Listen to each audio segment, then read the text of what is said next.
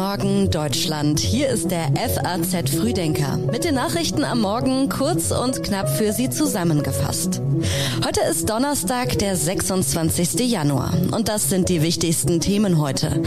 In Deutschland können die Vorbereitungen für die Leopard-Lieferungen anlaufen. Verteidigungsminister Pistorius besucht die Truppe und die Australier streiten über ihren Nationalfeiertag.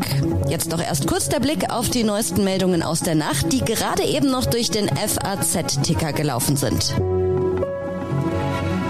Nach dem Angriff in einem Regionalzug mit zwei Toten wehen in Schleswig-Holstein die Flaggen auf Halbmast. Eine Pressekonferenz soll am Vormittag neue Erkenntnisse bringen. Der 33 Jahre alte mutmaßliche Täter wurde gestern vor seiner Festnahme durch Fahrgäste gestoppt. Tesla meldet einen Rekordgewinn von fast 13 Milliarden Dollar. Inmitten von Elon Musks Twitter-Eskapaden war der E-Auto-Hersteller im vergangenen Jahr profitabel. Aber die Bilanz ist gemischt. Eine Kanadierin schickte Trump einen Brief mit selbst hergestelltem Gift Rizin. Außerdem drohte sie mit einem Attentat und wollte mit einer geladenen Waffe einreisen. Jetzt droht der Frau eine lange Haftstrafe. Die Texte für den FAZ Frühdenker hat heute Redakteurin Rebecca Buchsein geschrieben. Ich bin Theresa Salentin. Schön, dass Sie heute wieder mit uns in den Tag starten. Es ist quasi eine Kampfpanzerallianz für die Ukraine. Deutschland, die USA und weitere Verbündete liefern jetzt doch im großen Stil Kampfpanzer westlicher Bauart nach Kiew. Jetzt soll die Ausbildung ukrainischer Soldaten beginnen. Bundeskanzler Olaf Scholz sagte, wir werden der Ukraine auch Kampfpanzer zur Verfügung stellen vom Typ Leopard 2. Das ist das Ergebnis intensiver Beratung erneut mit unseren Verbündeten und internationalen Partnern. Und ich will ausdrücklich sagen, es war richtig und es ist richtig, dass wir uns nicht haben treiben lassen, sondern dass wir auf diese enge Kooperation in einer solchen Angelegenheit setzen und sie auch fortsetzen. Deutschland stellt 14 Leopard 2A6 Panzer aus Bundeswehrbeständen bereit. Polen will 14 der älteren Versionen in die Ukraine schicken. Auch die Niederlande wollen Panzer liefern. Finnland und Norwegen haben ihre Bereitschaft erklärt, ebenso Spanien. Insgesamt sollen so 80 bis 90 Panzer zusammenkommen. Auch US-Präsident Joe Biden will Panzer nach Kiew schicken. Heute kann ich verkünden, dass die USA der Ukraine 31 Abrams-Panzer schicken, genug für ein ukrainisches Bataillon. Die Lieferung dieser Panzer wird einige Zeit in Anspruch nehmen. Nach Angaben einer US-Regierungsvertreterin werden bis zur Lieferung Monate vergehen. The Abrams tanks are the most capable tanks in the world. They're also extremely complex. Abrams Panzer sind die schlagkräftigsten Panzer der Welt, aber ihre Bedienung und Instandhaltung ist kompliziert. Deshalb stellen wir auch Ersatzteile und Reparaturausrüstung bereit und beginnen schnellstmöglich damit, ukrainische Soldaten entsprechend auszubilden. Großbritannien liefert 14 Challenger-Panzer. Von Verteidigungsminister Boris Pistorius hieß es gestern, also wir beginnen jetzt sehr schnell mit der Ausbildung. Wir werden sehr schnell die Nachschubwege klären und ich denke, dass die ersten Leopard-Panzer in drei Monaten etwa in der Ukraine sein können. Die Panzer fehlen jetzt bei der schlecht ausgerüsteten Bundeswehr. Der Vorsitzende des Bundeswehrverbandes Oberst André Wüstner mahnte, es müsse nun schnellstmöglich geklärt werden, wann das fehlende Gerät ersetzt werde. Wie die Lage der Soldaten und Soldatinnen ist, darüber informiert sich heute Verteidigungsminister Pistorius auf einem Truppenübungsplatz in Sachsen-Anhalt. Die Linke hat die Lieferung von Leopard-Panzern an die Ukraine scharf kritisiert. Parteichefin Janine Wissler sagte im ZDF Morgenmagazin, das ist keine gute Nachricht, äh, weil wir befürchten, dass das wirklich ein ja, ganz gefährlicher Irrweg ist. Weil die Frage ist doch, wohin soll das führen, wenn man immer schwerere Waffen liefert? Was ist eigentlich das Kriegsziel und wie kann verhindert werden, dass Deutschland oder die NATO direkt Kriegspartei wird? Und der Ukraine und den Menschen der Ukraine ist nicht geholfen, wenn dieser Krieg über die Ukraine hinaus eskaliert und wir in eine Rutschbahn kommen, die wirklich eine ganz gefährliche Eskalation bedeuten kann. Will Ihnen sehr klar sagen, wenn wir Ihren Ratschlägen folgen würden, wäre das eine Gefahr für die Sicherheit Deutschlands. Bundeskanzler Olaf Scholz verteidigte jetzt sein Vorgehen gegenüber der Kritik aus der Opposition. Ihm wurde eine zu zögerliche Haltung bei der Frage nach Leopard 2 Lieferungen vorgeworfen. Viele Bürgerinnen und Bürger fürchten sich davor, dass in der Weise regiert wird, wie sie vorschlagen.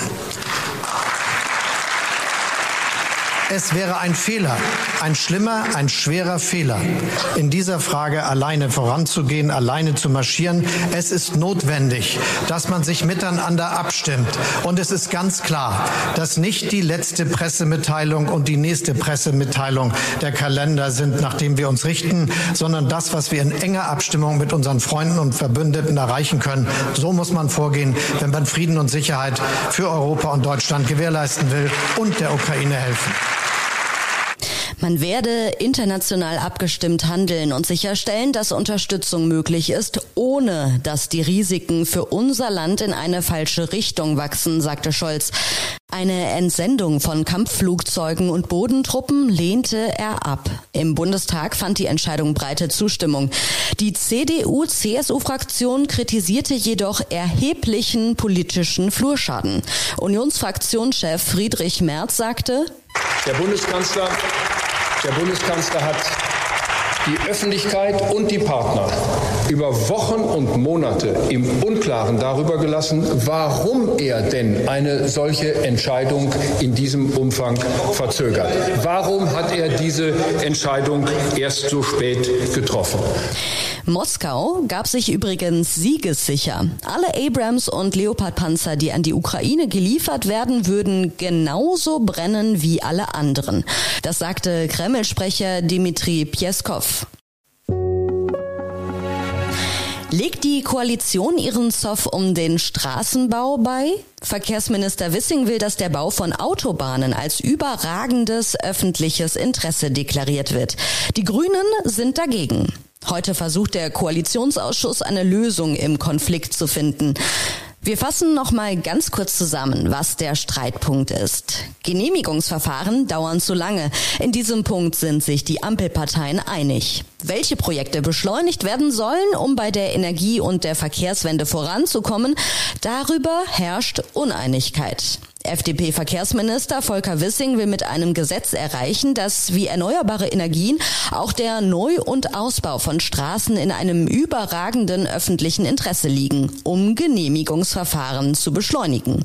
Neue Autobahnen dienten nicht der Erreichung der Klimaziele, entgegnet hingegen Umweltministerin Steffi Lemke. Das Gegenteil sei der Fall. Die Bundesregierung verstößt gegen ihre selbst gesteckten Klimaziele. Besonders wenig hat sich in Sachen Klimaschutz im Verkehrssektor getan, den Wissing aktuell verantwortet. Das von ihm im Sommer vorgelegte Sofortprogramm zur Nachbesserung ist beim Expertenrat für Klimafragen durchgefallen. Der Umweltverband BUND will die Bundesregierung juristisch dazu zwingen, die selbstgesteckten Klimaschutzziele einzuhalten und hat geklagt.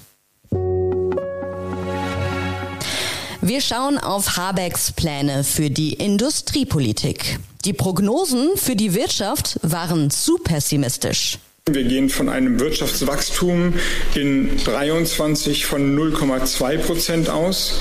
Das ist natürlich nicht das, was wir wollen, wo wir hinwollen. Aber die Herbstprognose, und sie liegt ja noch nicht so lange zurück, ging von einem negativen Wachstum, minus 0,4 aus. Deutschlands Wirtschaft kommt bisher mit einem blauen Auge durch die Krise. Es war das Zusammenspiel der verschiedenen Akteure, der Bürgerinnen und Bürger und der Wirtschaft. In dem Sinne hat das Land gezeigt, was es kann. Wir haben uns Schritt für Schritt aus der Krise rausgearbeitet. Es war am Ende der politische Wille und, wenn ich das sagen darf, die Disziplin von so vielen Menschen, die diese Situation beherrschbar gemacht hat. Der Wirtschaftsminister will jetzt die Industrie bei der Transformation voranbringen. Das Jahr soll im Zeichen der Industriepolitik stehen. Robert Habeck will gezielt Unternehmen unterstützen, bei denen sich klimafreundliche Transformation wirtschaftlich noch nicht rechnet. Er nannte das transformative Angebotspolitik, mit der Unternehmen ihren CO2-Ausstoß schrittweise in Richtung Null bringen sollen. Ein Beispiel für eine aus Habecks Sicht förderungswürdige Branche, die Grundstoffindustrie. Mehr Migranten ohne Bleiberecht sollen ausreisen. Vor allem in Drittstaaten, in denen es keine größeren politischen Hürden oder Probleme mit Grundrechten gäbe, müssten mehr Menschen zurückgeschickt werden. Das fordert jetzt die zuständige EU-Beauftragte Mari Juric. Die wenigsten Migranten ohne Bleiberecht, die aus der Europäischen Union ausreisen müssen, tun das auch. Wie die EU mit Drittstaaten zusammenarbeiten kann, darüber beraten heute die EU-Innenminister in Stockholm. Im Februar geht es dann beim EU-Gipfel in Brüssel um das Thema Migration. Auf das Thema Rückführung abgelehnter Asylbewerber will sich auch der niederländische Ministerpräsident Mark Rütte fokussieren. Rütte hält den Schengen-Raum aktuell für gefährdet, wie er im Gespräch mit der FAZ und weiteren Medien sagte. Zitat, wir brauchen ein funktionierendes Dublin-System, um Schengen auf lange Sicht bewahren zu können. Nach dem Dublin-System ist das EU-Land, in dem ein Schutzsuchender ankommt, für die Registrierung zuständig. Das klappt bisher längst nicht immer. 2021 sind nach Angaben der EU-Kommission nur 21 Prozent der Menschen ausgereist, die die EU hätten verlassen müssen.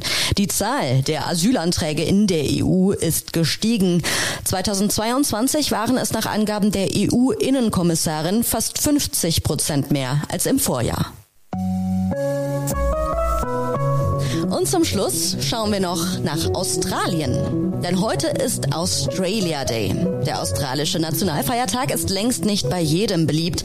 Er erinnert an die ersten europäischen Siedler, die 1788 den Kontinent erreichten. Aber hat damit nicht das Unglück begonnen und die Unterdrückung der Ureinwohner? Die eigene Kolonialgeschichte bewegt viele Nationen. Auch in Australien ist das blutige Erbe Thema. Und heute ganz besonders. Am 26. Januar 1788 erreichte die erste Flotte, die First Fleet, den Hafen von Sydney. Für die Ureinwohner des Kontinents und Aktivisten ist das kein Grund zum Feiern. Sie bezeichnen den Tag als Invasion Day und fordern, den Nationalfeiertag auf ein anderes Datum zu legen. Die Kritik an dem Feiertag ist nicht neu, in diesem Jahr ist sie aber besonders laut. So wurde zum Beispiel in Melbourne zum ersten Mal die traditionelle Straßenparade abgesagt gesagt, einige Unternehmen und Institutionen bieten ihren Mitarbeitern außerdem an, an diesem Tag zu arbeiten und dafür an einem anderen Tag freizunehmen. Und das waren die Nachrichten am Morgen. Ich wünsche Ihnen noch einen schönen Start in den Donnerstag.